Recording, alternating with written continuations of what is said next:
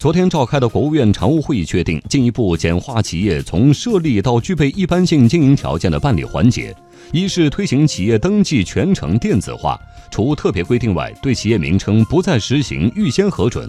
二是将公章刻制备案纳入多证合一事项，申请人可自选公章制作单位；三是对已经领取加载统一社会信用代码营业执照的企业，不再单独进行税务登记，不再单独核发社保登记证。压缩发票申领和参保登记时间。